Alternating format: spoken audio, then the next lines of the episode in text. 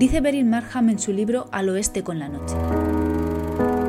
Un mapa en manos de un piloto testimonia la fe de un hombre en otros hombres. Es un símbolo de confianza. Un mapa te dice léeme detenidamente, sígueme atentamente y no dudes de mí. Te dice soy la tierra en la palma de tu mano y sin mí estás solo y perdido.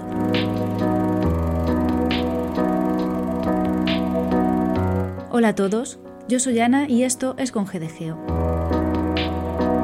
Un podcast que pone en valor la ingeniería y todo aquello que ésta hace para el desarrollo del planeta, pero cuidándolo un poquito más. Un programa que ofrece la red Podcastidae y que comparte sus contenidos en podcastidae.com barra congdgeo y en el blog congdgeo.wordpress.com. ¿Alguna vez nuestros oyentes se han perdido mirando un mapa? ¿O sois de los que visualizan en la mente el recorrido a realizar? Hoy mapas, cartografía y mucha geografía. Hoy en Con no perdemos el norte. Bienvenidos.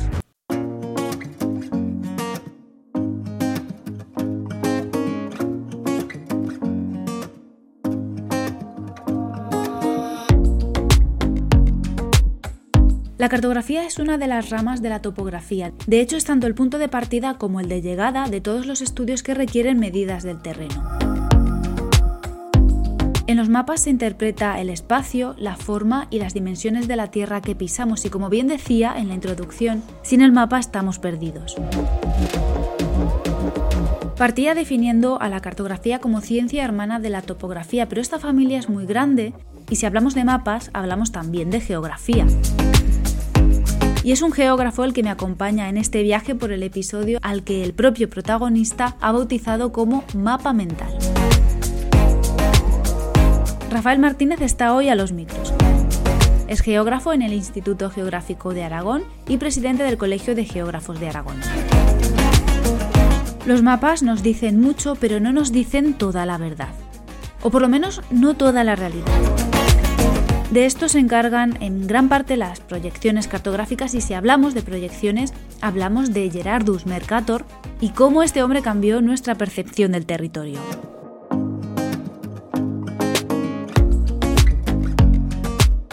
Bueno, eh, con nuestro amigo Mercator hemos topado.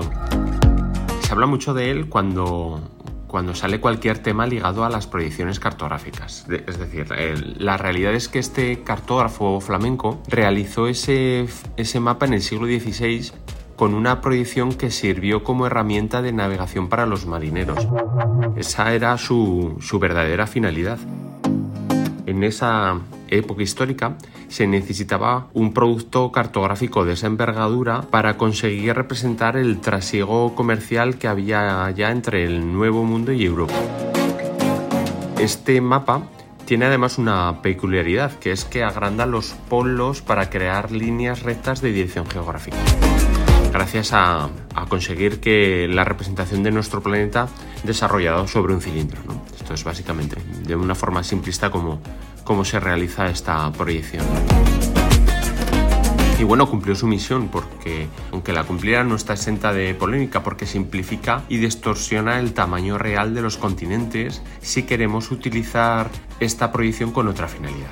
Es decir, la proyección Mercator no es real, aunque ninguna lo es. Ninguna proyección cartográfica es capaz de llevar la realidad exacta tridimensional de la Tierra a un plano. Por tanto, el usuario de un mapa ha de entender o leer la proyección para asumir las posibles distorsiones que se están generando, sobre todo si se está observando un fenómeno geográfico a escala global. Y allí radica uno de los secretos de un buen mapa, es decir, saber qué hecho geográfico se quiere representar para utilizar la mejor proyección que se adapte a la finalidad del mapa. En el caso, por tanto, de fenómenos de carácter global, lo más apropiado sería utilizar proyecciones como la de Molway o Galpeter.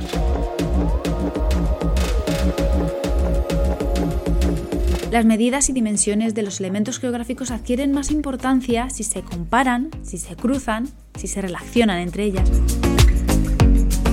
Y es que para su comprensión tenemos la necesidad de simplificar formas y simplificar distancias en nuestra mente. Rafa, ¿por qué predomina ese desconocimiento del espacio real que nos rodea? Uf, mm, buena pregunta. El, desconocimiento del espacio geográfico radica en dejar de considerar a la, a la competencia espacial como clave obligatoria en el, en el desarrollo cognitivo, en el desarrollo funcional del, del alumnado en nuestro país. Las sucesivas reformas educativas que estamos viviendo en los últimos años están desvaneciendo los contenidos geográficos que ha de aprender el, el joven del siglo XXI. Y aparte de ser una malísima noticia, yo, yo creo que es bastante incongruente ahora que vivimos una revolución de la información geográfica gracias a las tecnologías. Y donde el mapa siempre es una herramienta clave para decidir a qué lugar quieres ir a vivir, saber cuál es, es la farmacia más cercana, eh, como, como muchísimos ejemplos que se nos pueden, se nos pueden ocurrir. El mapa siempre da seguridad y además el mapa también es poder, es poder, poder para tomar decisiones de cualquier tipo, ya sean públicas o privadas. La administración educativa, por tanto, no puede caer en este tremendo error de obviar el conocimiento espacial. De hecho, ha de ser consciente que ha de formar generaciones que sepan dominar o al menos saber interpretar esta forma de lenguaje tan, tan bonita y tan creativa que tiene el, que tiene el ser humano.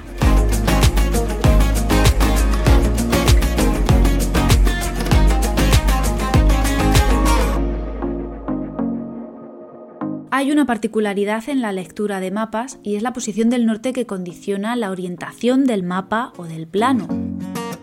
Los que trabajamos en edificación vemos de forma habitual que el símbolo que indica el sentido norte puede estar colocado en cualquier posición, porque para la interpretación del plano de una casa prima la situación de la fachada principal y desde dónde se mire. Y esto me ha llevado a preguntarle a Rafa por qué creemos que el norte, el norte geográfico, está donde creemos que está.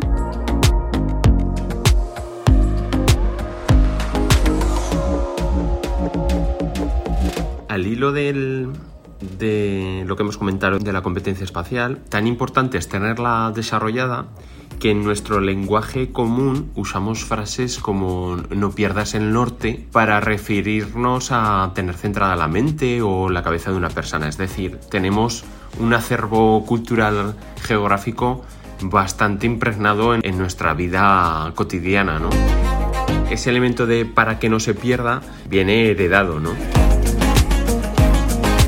El mapa mental, por tanto, es algo clave en el desarrollo de una persona.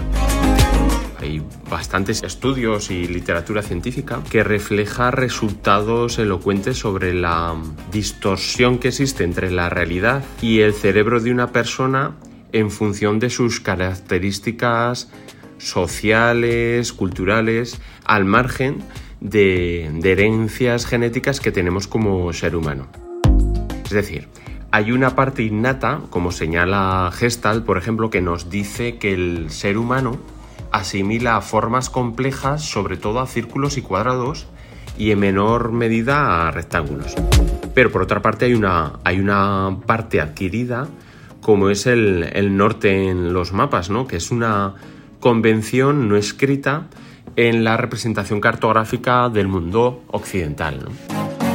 El ejemplo más claro es que nosotros aquí en el, mundo occidental seguimos diciendo orienta el mapa cuando deberíamos de estar diciendo desde hace un tiempo nortea el mapa.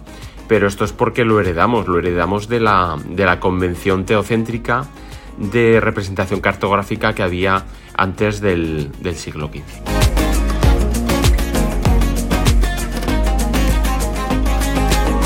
Del blog al blog con GDGeo.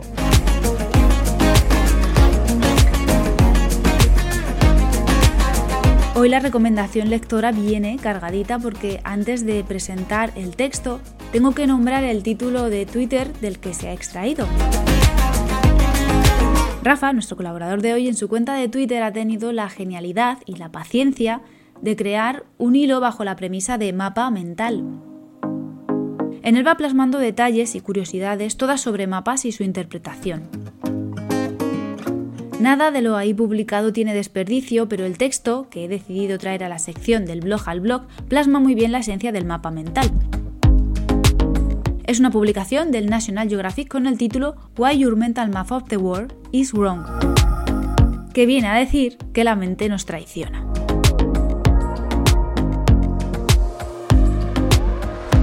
Como siempre, esta sección enlaza con el texto que se publica a la vez que este episodio en el blog con gdgeo.wordpress.com.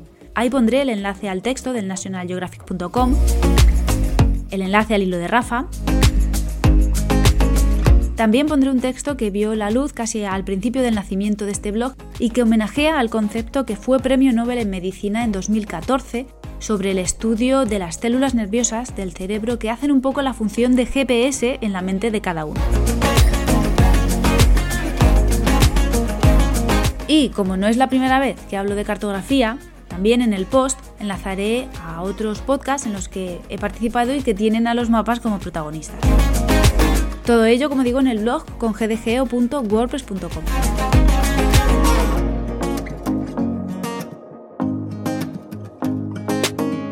¿Y quién ha hecho posible este episodio? Rafael Martínez, por supuesto, al que podréis encontrar tras la cuenta de Twitter galactero y también en su mail rafael.martinezc La web trabajanmedioambiente.com, web referente de empleo en el sector ambiental, apoya una vez más la distribución de este contenido.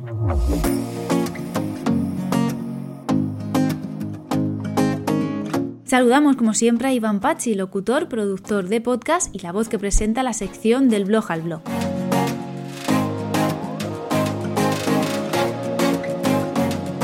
A todos un saludo de Ana Peña, topógrafa, ingeniera en renovables y la que era vuestra aportación del mapa mental tras la etiqueta con GDGeo en redes y con los contactos publicados en congdgeo.wordpress.com barra sobre mí barra contacto. Muchas gracias por seguir una semana más al otro lado del audio. Muchas gracias por seguir escuchando una semana más las voces de la ingeniería.